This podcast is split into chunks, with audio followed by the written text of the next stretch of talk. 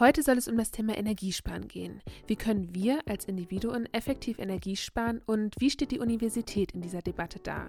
Es gibt viele Gründe, Energie zu sparen, auf ökonomischer und politischer Ebene oder in Anbetracht der Klimakatastrophe. Und ganz ehrlich, die Gründe sind mittlerweile sicher allen bewusst. Ich freue mich, dass heute Annalisa Hilger bei mir ist. Sie arbeitet an der UWH an der Vernetzungsstelle Nachhaltigkeit und ist am Präsidium angesiedelt. Sie schaut besonders, wie Nachhaltigkeit in alle Bereiche der UWH integriert werden kann kann. Nicht zuletzt hat sie die Energiesparkampagne der Universität mitgeprägt.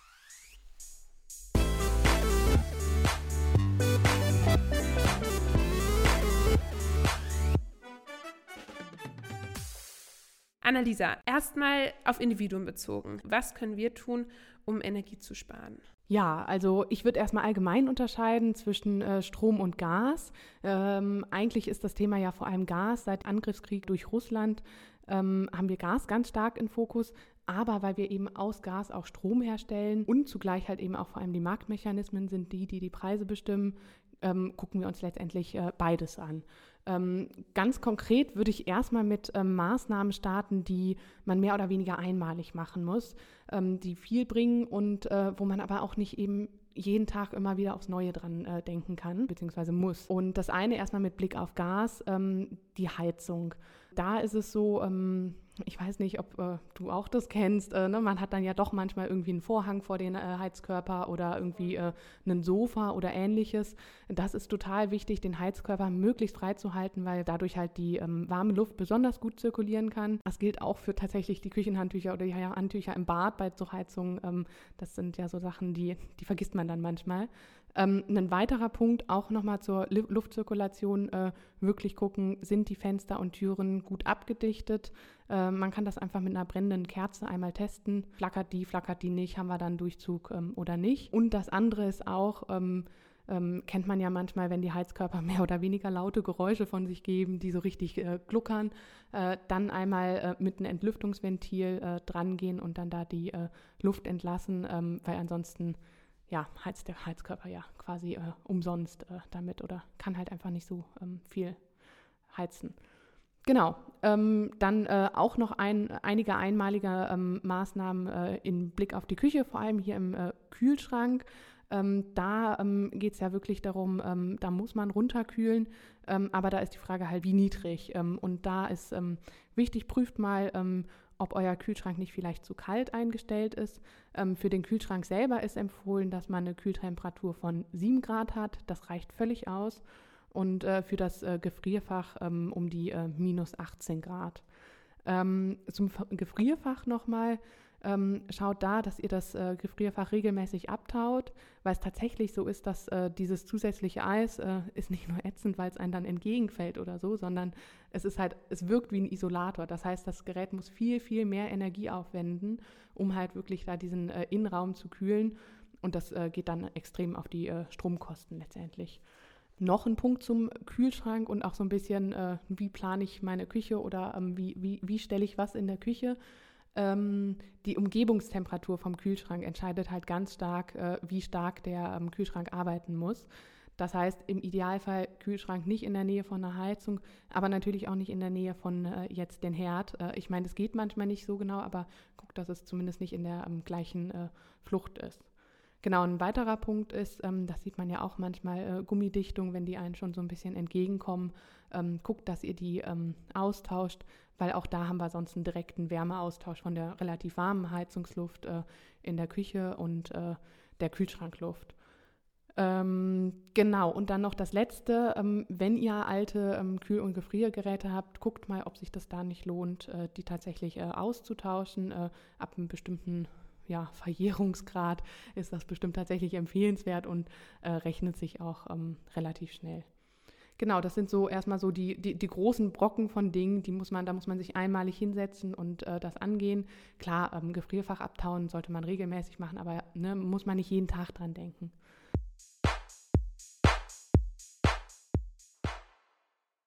Ja, dann können wir zu der äh, zweiten Ta äh, Kategorie übergehen, auch von Themen, die äh, richtig wichtig sind, ähm, wo man aber schon teilweise täglich dran denken muss.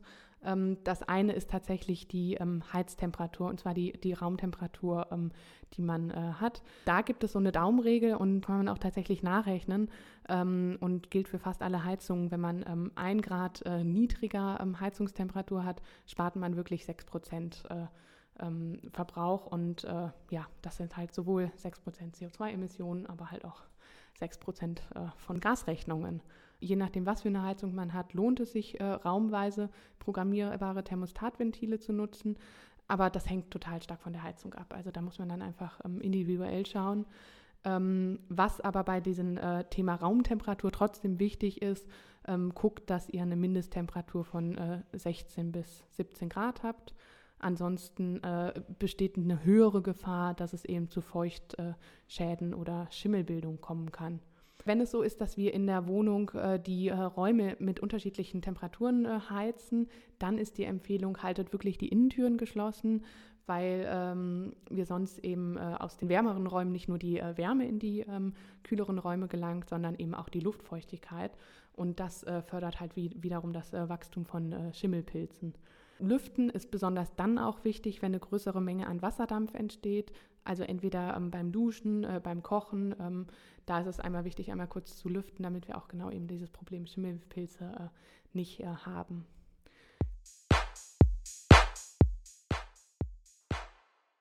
Genau, dann äh, gehen wir nochmal ähm, zu den äh, ähm, Stromthema und da zum äh, Waschen vor allem äh, rüber. Es gibt ja mittlerweile auch ähm, äh, Waschmittel, die nur für 20 Grad äh, zugelassen sind. Ähm, da ähm, habe ich jetzt neulich auch nochmal gelesen, fand ich total interessant, dass ähm, ein Waschgang von 30 und 40 Grad sich kaum unterscheidet von der ähm, Sauberkeit, aber halt eben äh, ja, fast die Hälfte an äh, Energie reduziert, weil eben das Wasser nicht auf 40 Grad ähm, erhitzt werden muss. Also es schon äh, bringt richtig was. Und ähm, das hat mich auch überrascht, aber es ganz banal ähm, immer die äh, Waschmaschine regelmäßig pflegen und reinigen, weil man sonst diesen ganzen Schmutz und die Kalkablagerung dazu führen, dass die Maschine nicht mehr so gut arbeitet und äh, dementsprechend auch viel mehr Energie verbraucht. Auf die Elektrogeräte, da ist es so, ähm, ganz einfache Daumenregel, je größer das Gerät, desto mehr Strom verbraucht es. Das heißt, wenn ich jetzt äh, irgendwie ein YouTube-Video mir anschauen will oder sowas äh, und die Auswahl habe zwischen Tablet und äh, großem Bildschirm, lieber das Tablet nehmen, das äh, verbraucht deutlich weniger Energie.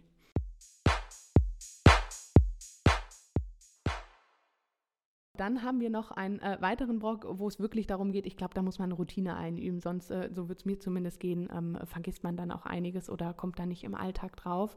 Ähm, und äh, das eine ist ganz Klassiker, ähm, immer das Licht ausschalten. Vielleicht gibt es da auch, äh, wenn man mehrere kleine Lichter hat oder irgendwie ähm, viele Standby-Geräte, ähm, mal eine Steckdosenleiste ähm, dazwischen zu schalten. Also es geht ja auch darum, den Blick drauf zu haben, wie kriege ich sowas hin, möglichst einfach ne? und nicht irgendwie ganz kompliziert in jede Ecke kriechen, um das Standby zu deaktivieren.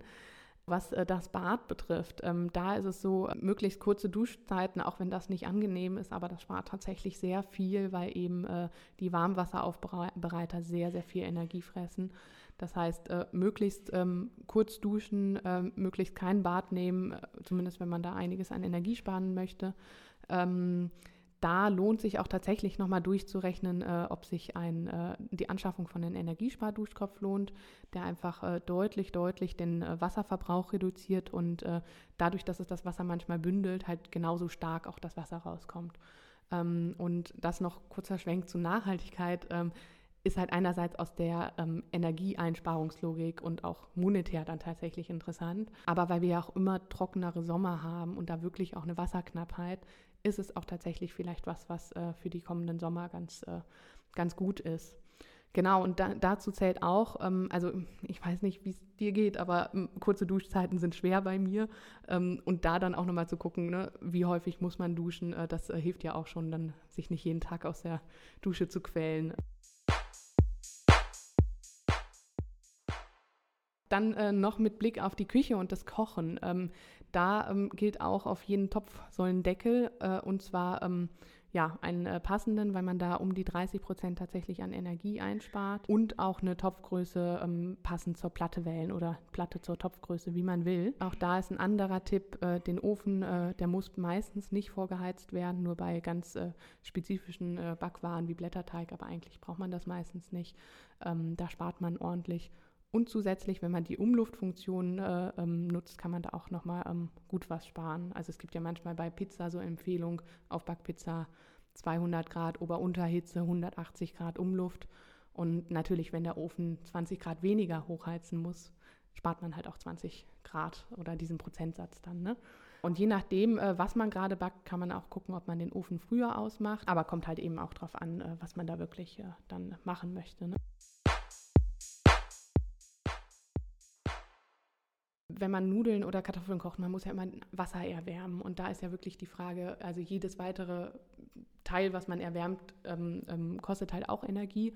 Und da einfach darauf achten, dass man halt äh, nicht zu viel Wasser auf den äh, Herd setzt, sondern halt genau das, was man ungefähr für die Kartoffeln, Nudeln oder was auch immer man dann in Wasser kochen will, halt auch braucht. Also da ähm, auf das Volumen zu achten, was man äh, erhitzen möchte. Und was ich auch letztens gelernt habe, und ich habe das echt jetzt ein paar Mal selbst ausprobiert auf meinen verschiedenen Herden, es hat echt gut geklappt, ist, ähm, dass in dem Moment, wo das Wasser quasi sprudelt und ähm, irgendwie diesen Punkt erreicht hat, ähm, es echt okay ist, wenn man die Platte auf zwei oder drei runterstellt. Und es ist wirklich, wenn man einen, ähm, ja, einen Deckel darüber hat, das echt noch gut weiterläuft. Genau, absolut. Das äh, ja, muss man dann gucken, dass es nicht überkocht. Das ist immer dann eine Schwierigkeit, ne? aber genau, wenn man den Deckel drauf lässt oder so ein bisschen kippt lässt, äh, das, äh, ja, das ist echt, äh, wie gesagt, 30 Prozent, glaube ich. Ne? Deckel auf oder die Deckel nicht auf. Also das macht schon was. Genau. Und dann nochmal kurz äh, zurück zu den äh, Kühlschrankthema, was wir eben hatten. Ähm, da ist es auch so, wenn man tiefgekühltes Essen hat, da ist die Empfehlung am besten in den Kühlschrank äh, aufwärmen oder auftauen lassen. Ähm, aus zwei Gründen. Man hat es dann, äh, einerseits muss man es nicht direkt erhitzen, äh, ne? also ähm, irgendwie, jetzt bleiben wir bei dieser Aufbackpizza. Äh, ähm, da spare ich dann schon mal Energie, weil der Ofen nicht so lange ähm, heizen muss. Und gleichzeitig habe ich aber was Kühlendes im Kühlschrank und der muss weniger stark tief kühlen, so ungefähr. Ähm, genau, also das auch noch als Tipp. Ja, das sind jetzt ähm, so ähm, konkrete To-Dos quasi. Noch ein ähm, allgemeiner Punkt, der tatsächlich sehr, sehr wichtig ist. Ähm, guckt mal, ähm, habt ihr überhaupt eine Heizkosten- und Warmwasserabrechnung bekommen? Ähm, und ähm, genau, was sagt die? Was ist euer Verbrauch? Habt ihr dann genau eine Über, Übersicht? Seht ihr, dass ihr vielleicht an einem Bereich besonders über den Durchschnitt liegt oder nicht? Daran kann man ja auch sehen, hat man genug Einsparpotenzial äh, oder hat man das auch äh, genutzt? Ähm, und genau da noch ein Hinweis, wir planen eine Veranstaltung mit der Verbraucherzentrale zu dem Thema Abrechnung. das wird vermutlich dann im April kommen. Ja, toll. Ja, vielen, vielen Dank für diese ähm, individuenbezogenen Tipps, ähm, die, glaube ich, für viele Leute total einleuchtend sind. Aber für mich war es auf jeden Fall an einigen Punkten so, wow, stimmt, ähm, da kann man richtig noch was einsparen. Ihr habt in der Energiesparkampagne geschrieben, wenn wir die breite Palette an Maßnahmen gemeinsam umsetzen, können wir den Energieverbrauch laut Studien um weitere 10 Prozent reduzieren. Auf die ganze Universität wird in Herdecke bezogen, sind das mehrere Dutzend Tonnen CO2. Annalisa, welche Maßnahmen konkret sind gemeint? Oder anders gefragt, gefragt, was tut die Universität, um Energie zu sparen? Ja, da haben wir ähm, viele Maßnahmen, die sich äh, sehr ähneln zu den äh, Maßnahmen, äh, die auch für ähm, Privathaushalte empfehlenswert sind. Und die, ähm, ja, eine der wichtigen Maßnahmen, die wir auch bestimmt spüren, wir sind ja auch ein bisschen dicker angezogen gerade, ähm, dass wir ähm, die Temperatur in den Büros und Seminarräumen auf äh, 19 Grad reduziert haben und in den Treppen und Hallen äh, so um 10 Grad, teilweise auch weniger. Also es hängt immer je nach Gebäude und äh, je nach Heizung ab. Ähm, genau, das ist einer der ähm, Hauptpunkte, die wir auch alle direkt äh, mitbekommen. Äh, dann äh, eine andere Sache, die vermutlich für viele gar nicht so sichtbar ist, aber die auch einen extremen Effekt hat, ist, dass in den Forschungslaboren in der ähm, Stockhumer Straße die ähm, Tiefkühltemperatur der, ähm, der ähm, Kühlschränke auf 10 Grad reduziert wurde. Und jetzt sind wir nur noch bei minus 70 Grad. Und das ähm, bedeutet Einsparung von über die Hälfte des äh, Energieverbrauchs. Ja, das ist krass. Aber es liegt halt auch daran, dass wir in so starken Minustemperaturen in dem Bereich sind. Genau, und dann noch weitere Maßnahmen. Beispielsweise ähm, haben wir ja an vielen äh, Ecken äh, Fotokopierer, wo man auch äh, mit der Smartcard äh, drucken kann. Ähm, die wurden jetzt, äh, wurden und werden äh, ausgetauscht. Ähm, die waren auch schon einfach ein paar Jahre alt. Äh, und da sparen wir tatsächlich 80 Prozent pro Gerät. Also das ist auch nochmal ähm, extrem viel. Ähm, zusätzlich zu dem Thema Beleuchtung in der Außenbeleuchtung, da ähm, ist vor allem die Notbeleuchtung jetzt nur angestellt und nicht mehr. Ähm, bei der Innenbeleuchtung, äh, da sind wir dabei, in den einzelnen äh, Räumen umzurüsten auf LED, die halt nur einen Bruchteil von den äh, Stromverbrauchen wie jetzt Beispielsweise hier diese T8 äh, Neonröhren. genau. Und als letztes noch, auch in der Stockumer Straße, da wurde die Heizung saniert und ähm, genau, das äh, jede neue Heizung spart halt auch extrem einfach ein. Ja, da wird einiges umgesetzt und auf der anderen Seite äh, frage ich mich natürlich, wie steht die Universität in der Energiespardebatte generell da? Wir haben einmal den Neubau, der ja total nachhaltig ist. Wir haben den Altbau, der diese wunderschönen Fenster hat, gerade an den Decken, die jetzt aber natürlich ähm, nicht super wärmeisolierend sind. Ähm, ja, wie steht die Universität da?